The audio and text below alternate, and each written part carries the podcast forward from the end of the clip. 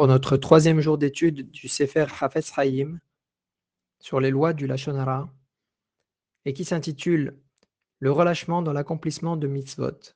Voilà ce que nous dit l'auteur. Il est interdit de raconter, de dire sur quelqu'un qu'il se relâche dans l'accomplissement de mitzvot particulières. Il est donc interdit de dire que quelqu'un ne consacre pas assez de temps à son étude de Torah ou bien qu'il ne s'efforce pas suffisamment de faire du bien à autrui. Ne fait pas suffisamment de Gemilut Hasadim.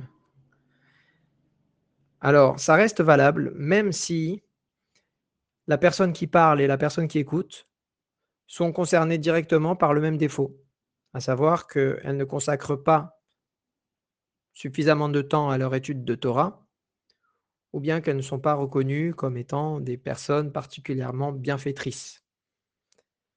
Puisque la Torah a positionné au sommet de l'échelle des priorités l'étude de la Torah ainsi que la Gemilut Hasadim, le fait de faire du bien à autrui, alors il est interdit de dire de quelqu'un d'autre qu'il se relâche dans ces domaines.